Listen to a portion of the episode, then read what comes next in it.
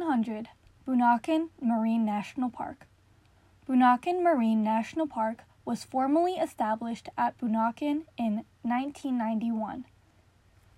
The park covers just under 80,000 hectares of land, 3%, and sea, 97%, located in Manado, Indonesia.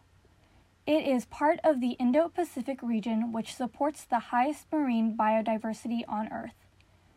The park is one of the most popular tourist attractions in Indonesia. The tourists can reach Bunaken by speedboat, about 30 minutes from Manado Seaport.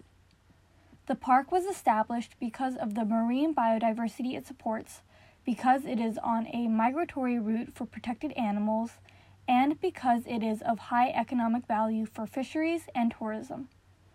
There are over 20,000 residents in the area who depend on the natural resources of the park. Although this marine park area has five adjacent islands, only Bunaken Island is best known as a diving spot. However, the dive sites are only limited around the coast that surrounds the five islands.